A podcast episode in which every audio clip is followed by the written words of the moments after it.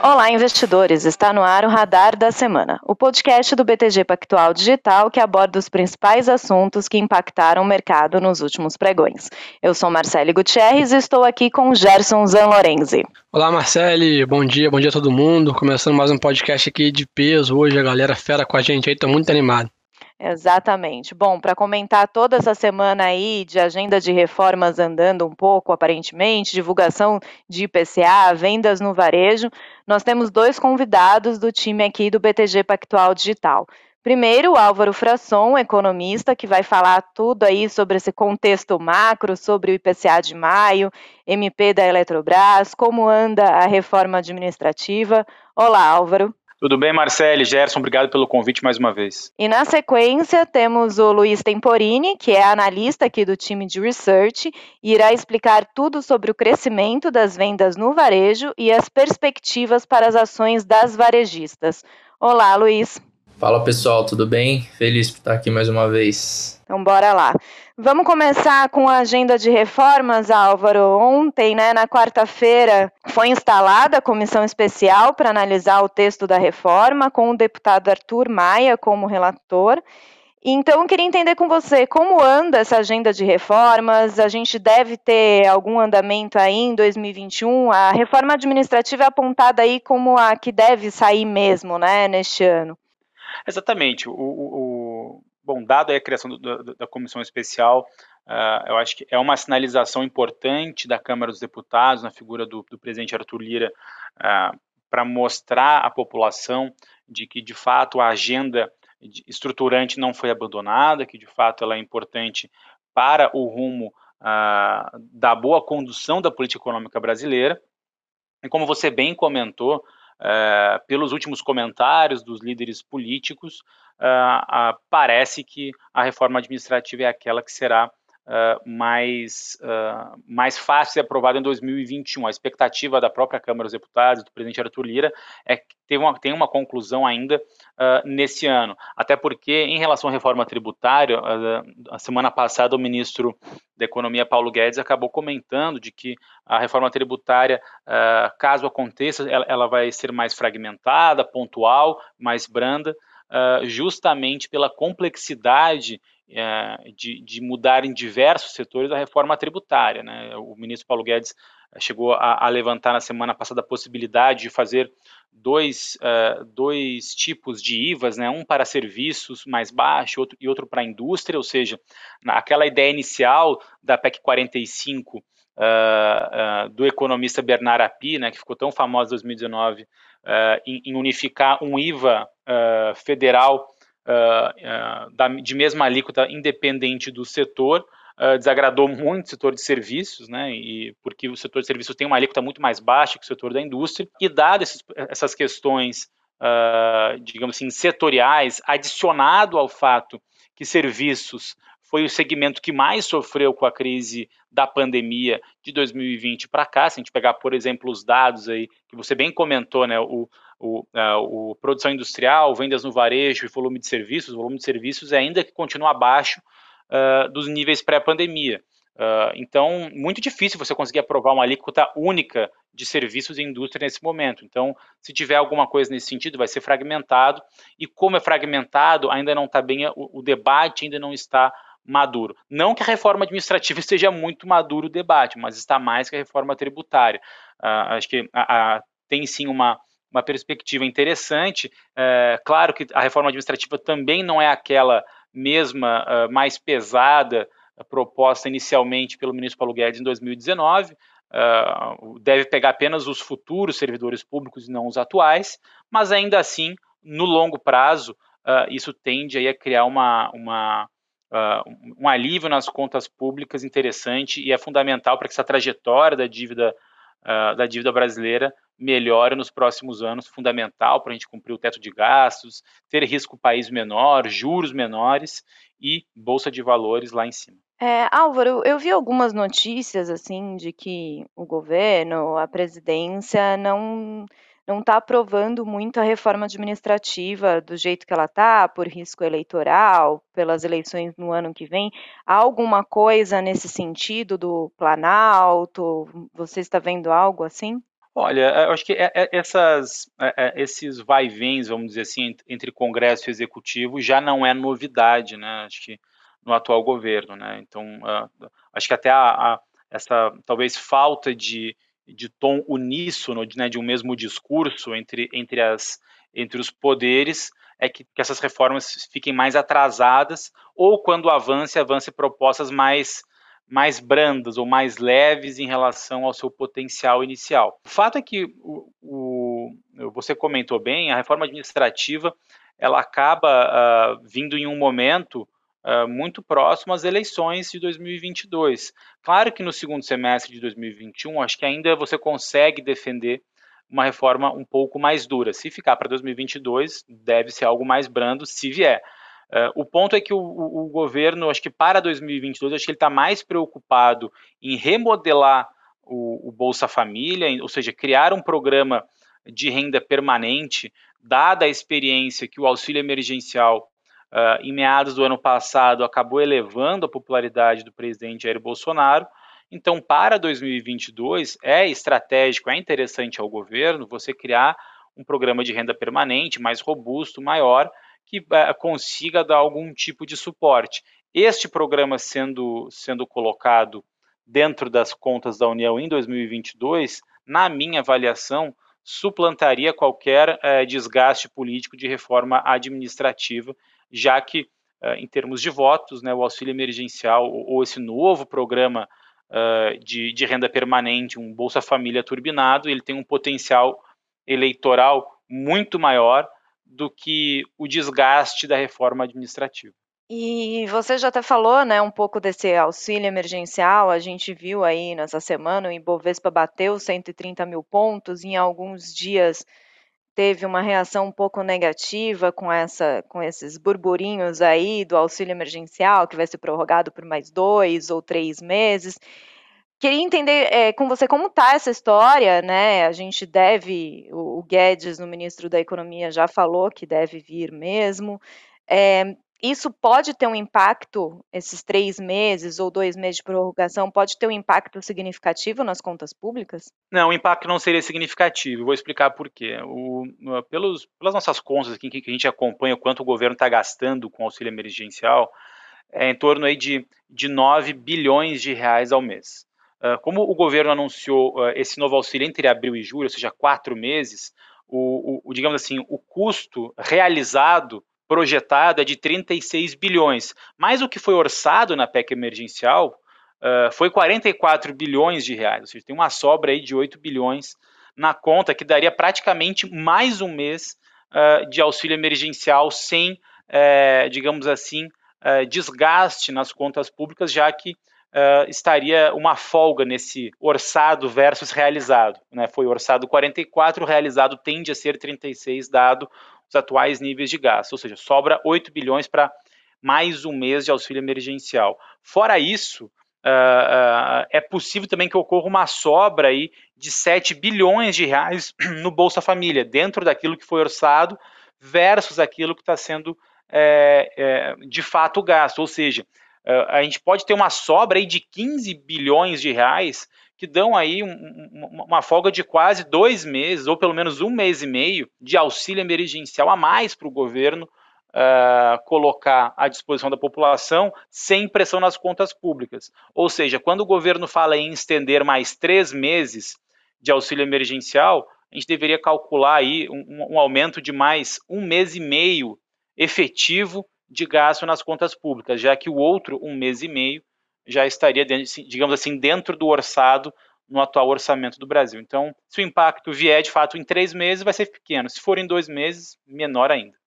E, Álvaro, também tem um ponto para a gente comentar bacana aqui, acho que dois pontos, na verdade. Um, primeiro que isso que você falou de auxílio, de Bolsa Família, etc., lembrar sempre que ano que vem é o ano eleitoral, né? Então, Exato. o pessoal né, sabe né, que basicamente o impacto que a economia leva para a urna é muito grande, né? A economia, que eu digo, a sensação né, da população de estar bem né, instruída, bem, com, com, com qualidade de vida aí, né, você vê que isso é histórico, né? Raramente um país que estava indo bem economicamente economicamente, o presidente não se reelegeu. Né? Então acho que isso Exato. provavelmente deve estar no radar da, da turma lá também.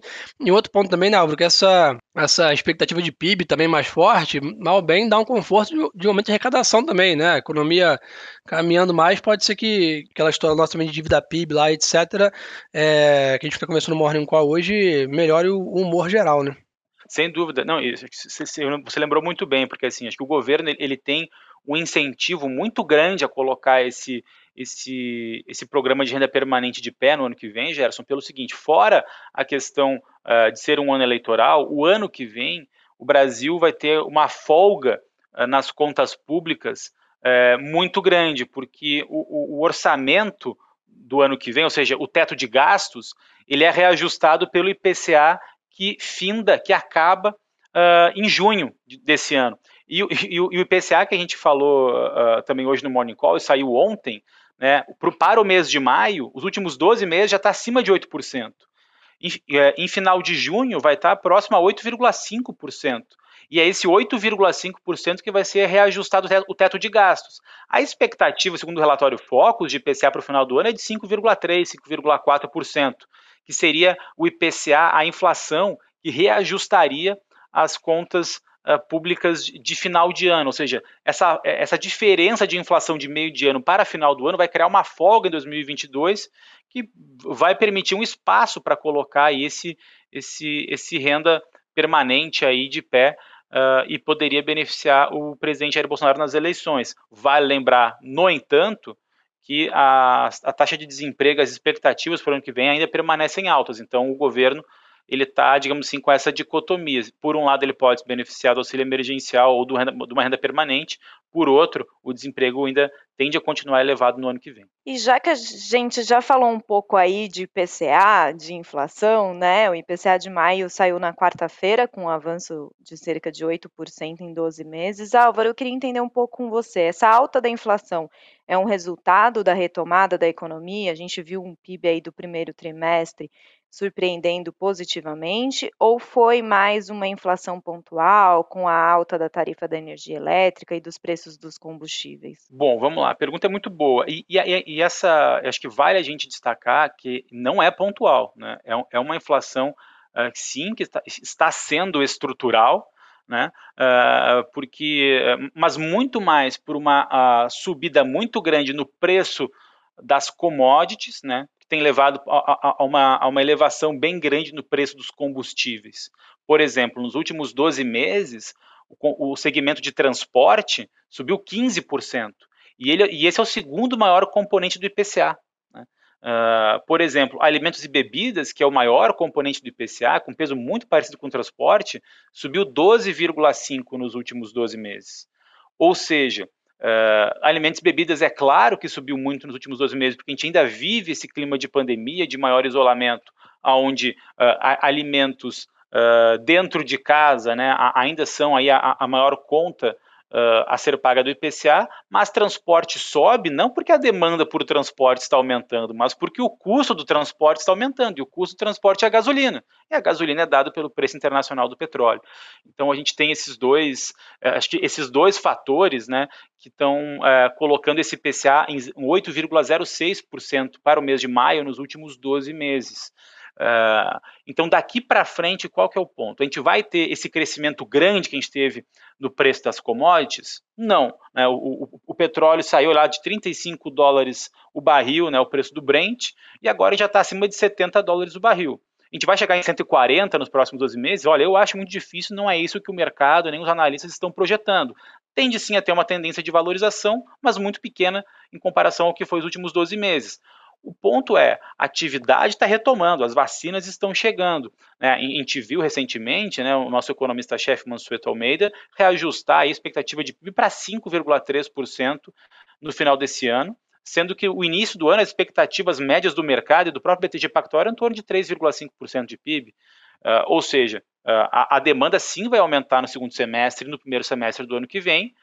Uh, sabendo disso, o empresário que tomou um custo muito grande porque o dólar se, se valorizou, ou seja, né, o, o, o, câmbio aí, é, se é, foi para cima, o petróleo foi para cima, ele tomou um custo gigantesco que agora ele precisa em algum momento repassar esse custo para frente. Aí o, o repasse do custo, se você vê no IPCA, porque ele é o preço ao consumidor. Uh, então fica aí uma, um alerta muito grande, inclusive para o Banco Central, porque vai lembrar, semana que vem tem Copom, e como eu e Gerson a gente comentou hoje no Morning Call, o Banco Central vai precisar adotar um tom talvez mais duro, porque a inflação tem surpreendido mês a mês.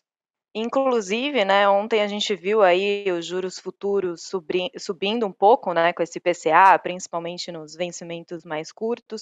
Queria entender com, com vocês, Gerson, é, todos esses indicadores que estão saindo, o PIB acima do esperado, IPCA acima do esperado, é, reformas aparentemente andando, como que isso deve refletir no mercado, na bolsa? a gente deve ver um Ibovespa aí saindo dos, passando dos 130 mil pontos? É, então, acho que é, brincadeiras à parte, acho que o Brasil sempre tem é, oportunidades que acabam é, nem sempre aproveitando. Acho que agora a gente está tendo mais uma delas, né? A gente está vivendo um cenário aí de mercado internacional positivo, né? um boom das commodities lá fora. Se a gente viu claramente o que sustentou o PIB nosso aqui foi o agro, né, que deve continuar, não é uma coisa momentânea, né? O Brasil é tem a sua a, o celeiro do mundo aí e vai continuar com esses preços altos, e minério de ferro também aí, né, vale em destaque. Então, basicamente, o que a gente precisa fazer é o que a gente até brinca sempre com o Álvaro, né? É o mínimo do dever de casa, né? Então, acho que a gente vai contar com, com um cenário positivo, com os ventos positivos do cenário internacional no segundo semestre. E realmente, se a gente continuar essa caminhada né, de avanço nas reformas, é, que é claro, né, de novo, a gente quando a gente fala avanço nas reformas, né, a gente sempre já fala num jeito é, ajustado para a expectativa Brasil, né? Então sabe que provavelmente né, aprovado aí a administrativa, tributária com provavelmente com um fatiamento grande, né? Mas que a gente faça aí um dever de casa mínimo aqui nosso na parte de reformas, que a gente tenha concretizado a expectativa aí, que a gente estava até conversando sobre isso no Morning Call também, entre junho e julho, de uma vacinação forte no Brasil, que a gente tem aí um terceiro e um quarto tri muito forte né, na economia local. Né, a Bolsa, sim, tem espaço para buscar os 140, aí, quem 150 mil pontos, se o cenário local andar. Então, acho que a gente tem que, de novo, tentar aproveitar esses ventos positivos lá fora para não ficar para trás aqui, né? Porque realmente o mercado lá fora também vem numa grande recuperação, a gente não pode perder essa chance de, de, se aproveitar dessa demanda. Até o Álvaro comentou muito bem no Morning Call hoje do fluxo estrangeiro está muito forte aqui no Brasil, né, a entrada de capital. Então acho que de novo tem espaço para andar, tá? Tem é, é, é, possibilidade, só depende de a gente conseguir avançar das agendas em Brasília, mesmo que parcial, e sair dessa pandemia aí da mesma maneira que o hemisfério é, norte está saindo. Legal, até é, trazendo um dado aí desse fluxo estrangeiro para a B3, até o dia 7 de junho, o ingresso líquido de estrangeiro foi de 7,9 bilhões de reais. Então, assim, durante todo o mês de junho só teve entrada aí em cada pregão de recursos, e em maio foram 12,2 bilhões de reais que entraram na bolsa. E queria falar um pouco de Covid, vacina com vocês. Como que a gente está vendo? A gente viu aí nos últimos dias algumas notícias um pouco mais positivas, né? O governo de São Paulo, no Rio de Janeiro, também anteciparam os dias de vacinação para todas as idades. A Anvisa autorizou o teste em humanos da Butanvac. Como que vocês estão vendo essa questão? Será que em 2021 a gente vai ver aí toda a população brasileira vacinada? Olha, a, a, da minha parte aqui, eu, eu, acredito que a gente vai ter um, um se não 100% da população brasileira vacinada esse ano, mas acho que o um grupo de risco, uh, sem dúvida, uh, e ainda assim, acho que uma, uma, boa parte da população nas, nas, nas regiões onde a, a, a, economia tem uma relevância talvez mais significativa. Né? É, é, é, claro que, ah, porque como o Brasil é um país continental né, e tem uma, uma, lugares com, com difícil acesso, vamos dizer assim, é muito mais fácil você ter a população 100% vacinada no Chile ou no Reino Unido do que no Brasil, né, onde você tem ali a Amazônia, enfim, lugares muito remotos para chegar uh, esses, uh, essas vacinações. Mas o ponto é que o, acho que o mês de junho tende a ser melhor em relação ao mês de maio, dadas as compras que o governo fez em maio, é, muito pressionado por conta da CPI da pandemia, né, onde a gente viu ali esses, esses atrasos que o governo fez na resposta à Pfizer uh, no ano passado, né? Então acho que de uma certa forma o governo agora está pressionado em querer mostrar algum tipo de trabalho, já que a vacinação é o, é o, é o caminho pelo qual todos os países do mundo estão adotando para combater a pandemia.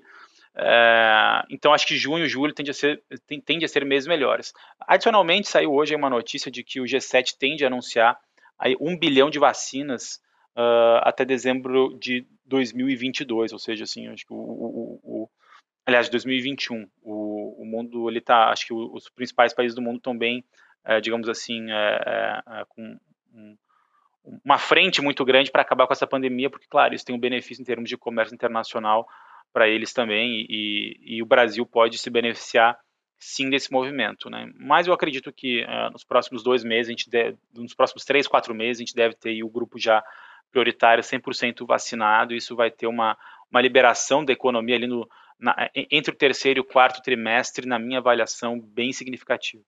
É, Álvaro, aproveitar aqui sua presença aqui no podcast, queria falar um pouco sobre outra pauta aí que está no radar para este ano, que é a MP da capitalização da Eletrobras, né? O prazo, eu acho que para MP, acho não, o prazo para MP caducar é dia 22 de junho, e a gente está vendo algumas notícias aí saindo, nesta semana ou na próxima, o relator deve apresentar a matéria. Inclusive, o presidente da Eletrobras, o Rodrigo Limpe, disse em uma entrevista que a capitalização deve levantar cerca de 25 bilhões de reais. É, como que está essa MP para a capitalização da Eletrobras? Qual o impacto dela para a empresa, para a economia de forma geral? Bom, acho que vai lembrar que o, relator aí é o senador Marcos Rogério, né, do Democratas aí de, de Rondônia, né, que, é um, que é um senador, digamos assim, alinhado ao, aos objetivos da equipe econômica do, do, ministro Paulo Guedes. Então, acho que essas alterações que ele está fazendo para apresentar a relatoria, acho que é, é, é, um texto que vai ser, assim, digamos assim, bem visto pelo mercado. Logo, o impacto tende, assim, a ser positivo para a empresa, né? Mas, de novo, assim, eu acho que é, é difícil a gente ter esses sentimentos, porque a gente fica muito dependente uh, dessas oscilações políticas, que por muitas vezes são muito maiores que as oscilações na Bolsa, aí, que, que o Gerson e o, e o Luiz Temporini estão acostumados a acompanhar.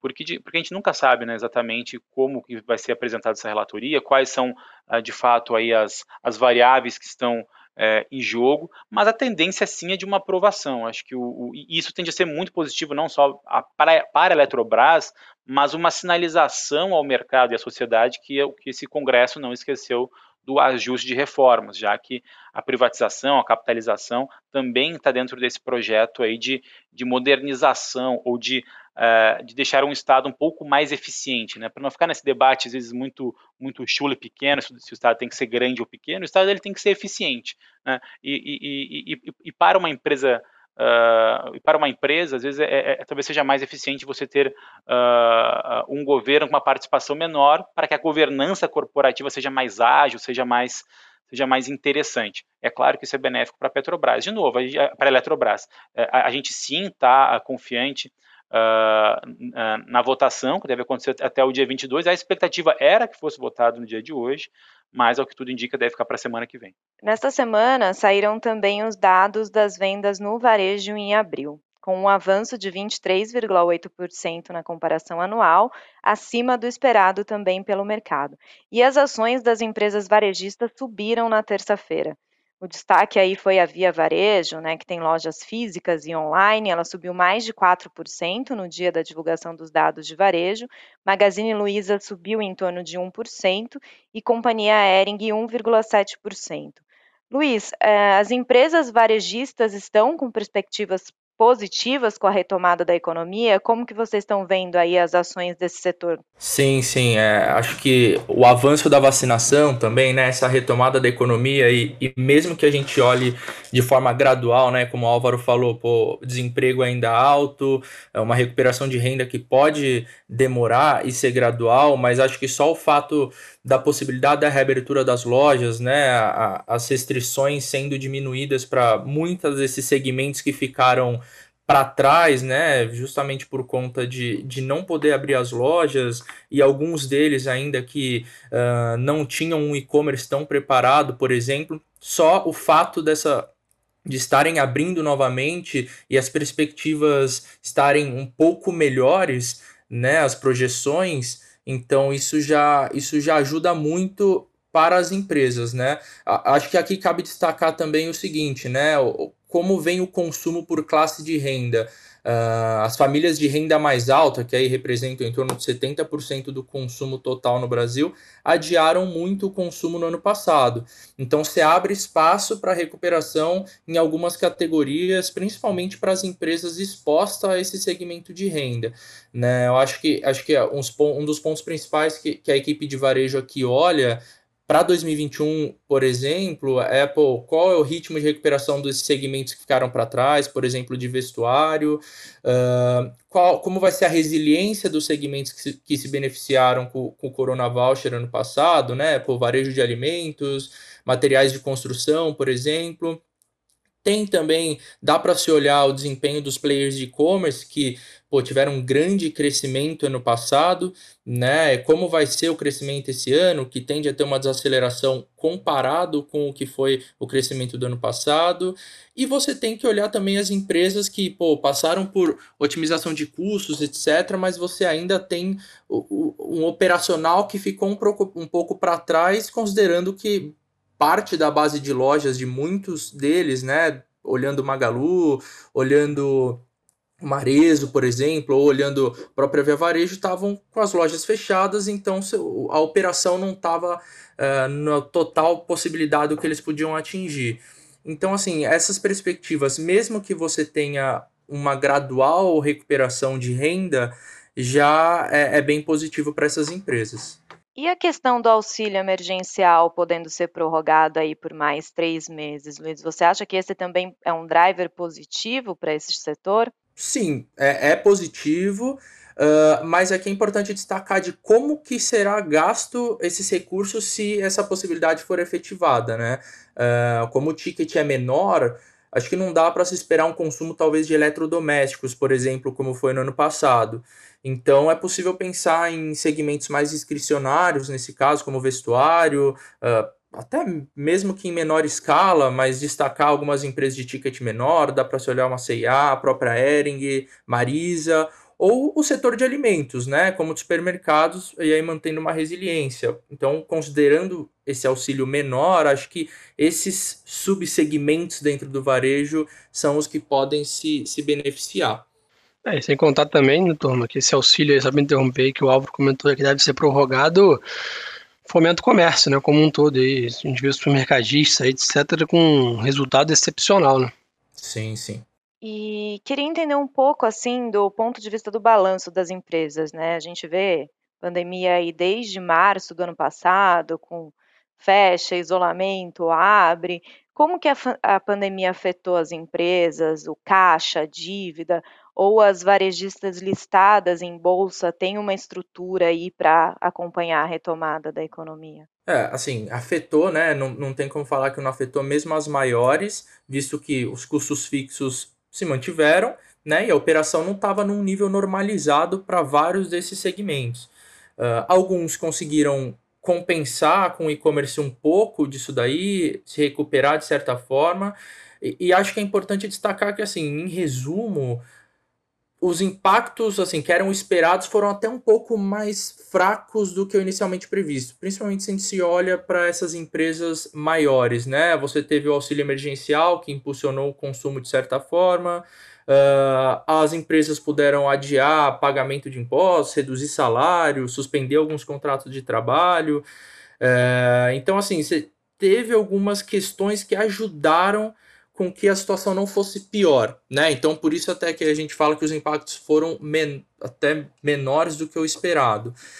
E assim, com as taxas de juros mais baixas que o Brasil também está comparado historicamente, se permitiu que os players de médio e grande porte fortalecessem seus balanços, né? Então, via dívida ou aumento de capital.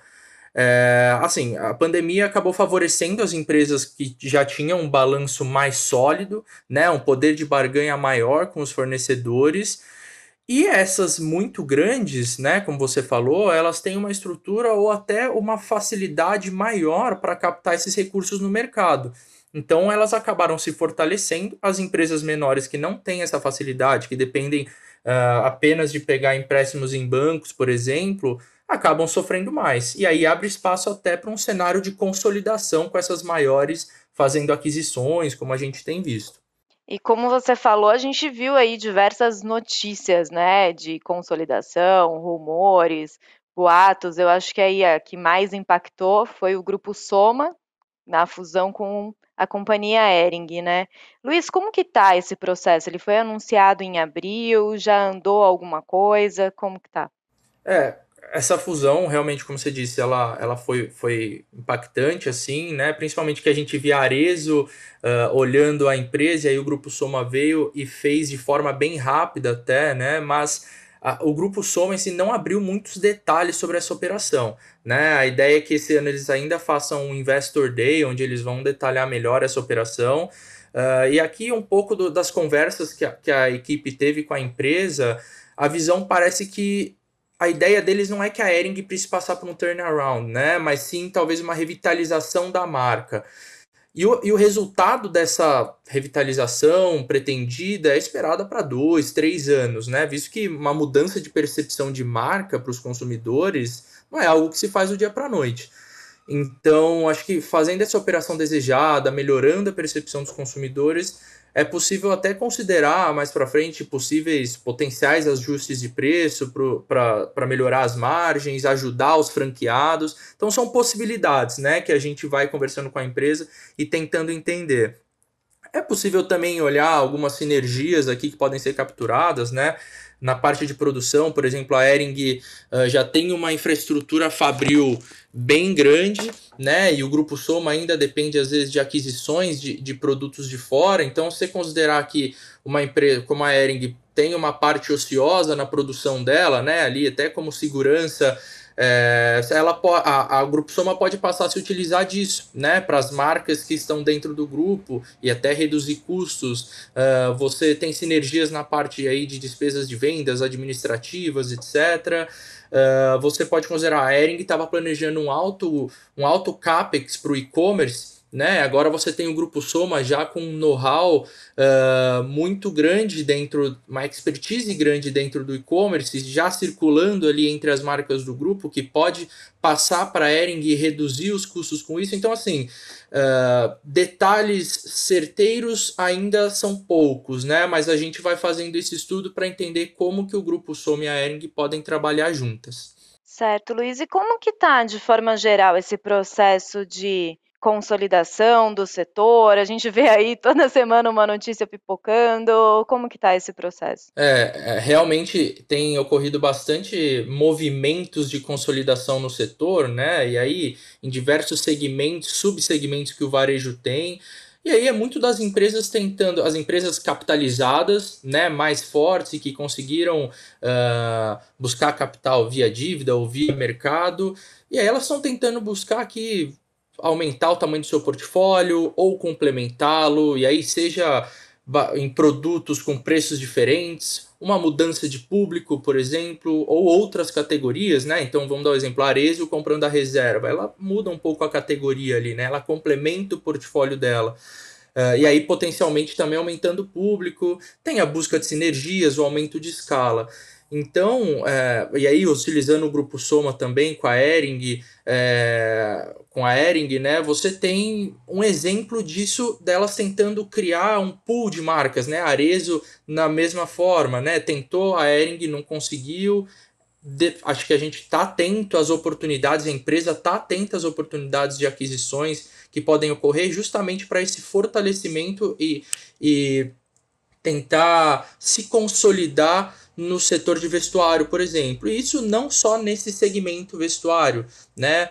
Tem a parte do e-commerce, então você vê a Magalu, a Via Varejo, a B2W uh, capitalizadas fazendo pequenas aquisições para fortalecer o ecossistema delas, né? complementar o portfólio. Então, uh, você vê a Magalu essa semana, por exemplo, uh, fazendo a aquisição da Bit55, que vai ficar plugada na Ruby, na Ruby Fintech, que, é, que ela já possuía na parte de financiamento, de serviços financeiros ali dentro.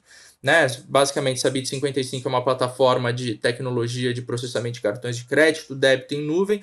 Então, assim, se vê muito esse movimento de fortalecimento do ecossistema delas. Então, via melhora nos serviços financeiros, via na melhora dos serviços logísticos, uh, na busca por melhor marketing digital para reduzir custo de aquisição de cliente, busca na melhora do engajamento dos consumidores. Então, se você olha o varejo como um todo, você vê esses movimentos de consolidação, óbvio, todas dentro do seu subsegmento ali, com uma estratégia específica, mas realmente tem ocorrido isso justamente porque as empresas maiores e mais capitalizadas puderam estar melhor estruturadas para conseguir fazer isso. Luiz, falando em capitalização, a gente viu a Lojas Renner fazendo uma oferta de ações de cerca de 4 bilhões de reais né, neste ano. Esses recursos já têm destino ou será que a Renner também pode vir aí com uma grande oferta de compra ou fusão com alguma outra empresa? O que, que vocês viram dessa oferta? É, acho que essa tem sido uma dúvida de todos os investidores, né? não só da gente aqui. E, e, aqui passando um pouco do feedback que a gente teve da empresa no CEO Conference, né, no nosso evento, uh, o nosso cenário base aqui é que ela siga com aquisições menores, buscando complementar o ecossistema da empresa. Pelo menos de cara, assim, é o que a gente tem sentido. Uh, e aí muitas perguntas foram feitas ao CEO da empresa do porquê de um follow-on tão, um follow tão grande se não há nenhuma operação tão grande à vista, pelo menos assim, que esteja escancarada para o mercado. Uh, até porque o mercado não vê com bons olhos uma quantia tão grande de recursos levantados sem um objetivo. Né? E a resposta dele veio muito assim. Quando começou a pandemia, se achava que ia durar pouco tempo. Aí depois pensava que em 2021 já ia estar tá tudo normalizado. Né? Então, basicamente a empresa ela queria ter mais segurança e aí já ter essa quantia com ela, visto que ela não sabia qual seria o cenário macro para frente. E ela não queria ficar exposta a um mercado avesso a risco, com as fontes de financiamento ficando escassas, caso ela quisesse fazer uma grande aquisição ou novos investimentos. Né? Então, assim, já é certo que a empresa vai investir em abrir centro de distribuição, investir no ecossistema online deles, melhorar a parte de serviços financeiros, mas isso ainda é pouco perto do que a empresa levantou. Então acho que que dá para concluir aqui da Renner, pelo menos agora, é que a empresa quer ter uma liberdade e uma flexibilidade para continuar seguindo a estratégia dela, seja via investimentos orgânicos, né, dentro do que ela já possui, ou inorgânicos no mercado, mas estando protegidos a essa incerteza que o Covid trouxe para o mercado, mesmo com a, com a retomada gradual que esteja ocorrendo. Então, assim, é, a ideia deles é utilizar esses recursos captados no intervalo de um ano, um ano e meio. Então, dá para assim, não está claro se vai vir alguma aquisição grande ou não. Então, nosso cenário base é de aquisições menores para fortalecer o ecossistema né? Mas obviamente pode vir alguma coisa por aí que a gente não tenha considerado e nem o mercado esteja vendo. Legal. Bom, para encerrar o nosso podcast dessa semana, cheio de assuntos, aí tenho duas perguntas aí para resumir para o Temporini e para o Álvaro. Primeiro, Álvaro, o que, que a gente deve ficar de olho aí nos próximos dias? É o Copom na semana que vem? Acho que tem decisão do FONC também, né? Teremos super quarta na semana que vem. O que, que o investidor deve ficar de olho? Olha, primeiro a gente tem que lembrar que saiu agora há pouquinho, enquanto a gente falava aqui, ou, ou um pouquinho antes, quando a gente começou aqui o nosso podcast, inflação de, do consumidor nos Estados Unidos, né? Ou seja, veio ali uma alta de 0,6% é, no mês, enquanto a expectativa do mercado era de 0,5%. É, de novo, isso deu uma esticada nos treasuries de 10 anos, ou seja, no juro americano de longo prazo de 10 anos, isso pressiona naque, naquela, naquele, nesse cabo de guerra né, entre mercado financeiro americano e Federal Reserve sobre quando deve se retirar os estímulos monetários. Então, esse papo pode esquentar, sim, nas próximas semanas, sobretudo se os dados de atividade econômica é, é, começarem a, a, a, vir mais consistentes em torno, uh, uh, em, em, em, torno dessa, dessa recuperação econômica. Né? A gente viu ali o, o, o Treasury de 10 anos deu uma esticada, Uh, agora parece estar realizando um pouquinho, mas isso pode pressionar uh, o FONC sim na semana que vem e sim pressionar o Banco Central brasileiro, né? mas sobretudo o IPCA. Acho que tem um cenário aí uh, de alta de inflação generalizada, segundo a OCDE, né? No, no, a organização aí dos países de boas práticas econômicas, né? Isso tende a, a, impactar mais, sim, curva de juros aqui no Brasil, expectativas de inflação, porque, o mercado financeiro está reajustando para cima IPCA depois do IPCA divulgado no dia de ontem, e para isso o Banco Central vai precisar agir de uma forma mais contundente. Deve vir o 0,75 no Copom, mas o que o mercado está aguardando é o tom, é o comunicado. Será que retira o termo parcial ou não da normalização de juros? Na minha opinião, é isso que o mercado tem que ficar atento na semana que vem. E Temporini, o que, que a gente deve ver aí das varejistas? Elas tem uma perspectiva positiva aí com a retomada, com a, a, vacinação? De forma geral, como que vocês estão vendo esse setor? Legal, é. Essa retomada a gente tem, a gente tem visto muito que ela é gradual, principalmente por conta de renda, de maior desemprego, é, de como a vacinação vai, vai ser implementada efetivamente, se vai acelerar, ou sempre tem algumas travas no caminho. Então, a gente busca olhar inicialmente as empresas que estão expostas a, a esse consumo que ficou uh, que foi adiado da alta renda, né? Então, por exemplo, se a gente olha para o Marezo, uh, que ainda tem potenciais aquisições que nem são precificados, por exemplo. Uh, lojas Renner a gente gosta bastante por conta da reabertura mesmo e resiliência, uma empresa com execução premium, uh, uma multicanalidade já muito forte. Então, essa exposição à alta renda, né? É, e aí, quando a gente olha num nível de lucro mais normalizado, mais para frente, principalmente porque os valuations do setor de varejo não são muito baratos, né? Olhando num cenário mais normalizado e até considerando o e-commerce novamente, né? Que deve dar uma desacelerada esse ano, mas olhando a tendência secular de crescimento para esse fator, a gente olha aí para Mercado Livre, para Arezo também, para Magazine Luiza, a gente gosta de lojas Quero Quero, por exemplo, a resiliência do, do setor de, de materiais de construção. Então, assim, é, é um pouco dessa, acho que ficar de olho nessa exposição à alta renda, uh, justamente por conta desse consumo que foi adiado, e a longo prazo essa tendência secular das empresas aumentando seu, seus ecossistemas, aumentando o engajamento dos clientes e oferecendo tudo para eles dentro das plataformas. Tá? Acho que é um pouco disso. Legal. Muito obrigada, Luiz, pela participação aqui no nosso podcast hoje. Imagina, imagina. Sempre à disposição. Obrigada, Álvaro. Até a próxima. Muito obrigado, gente. Até a próxima. Bom, é isso, pessoal. Mais um episódio do podcast Radar da Semana no ar.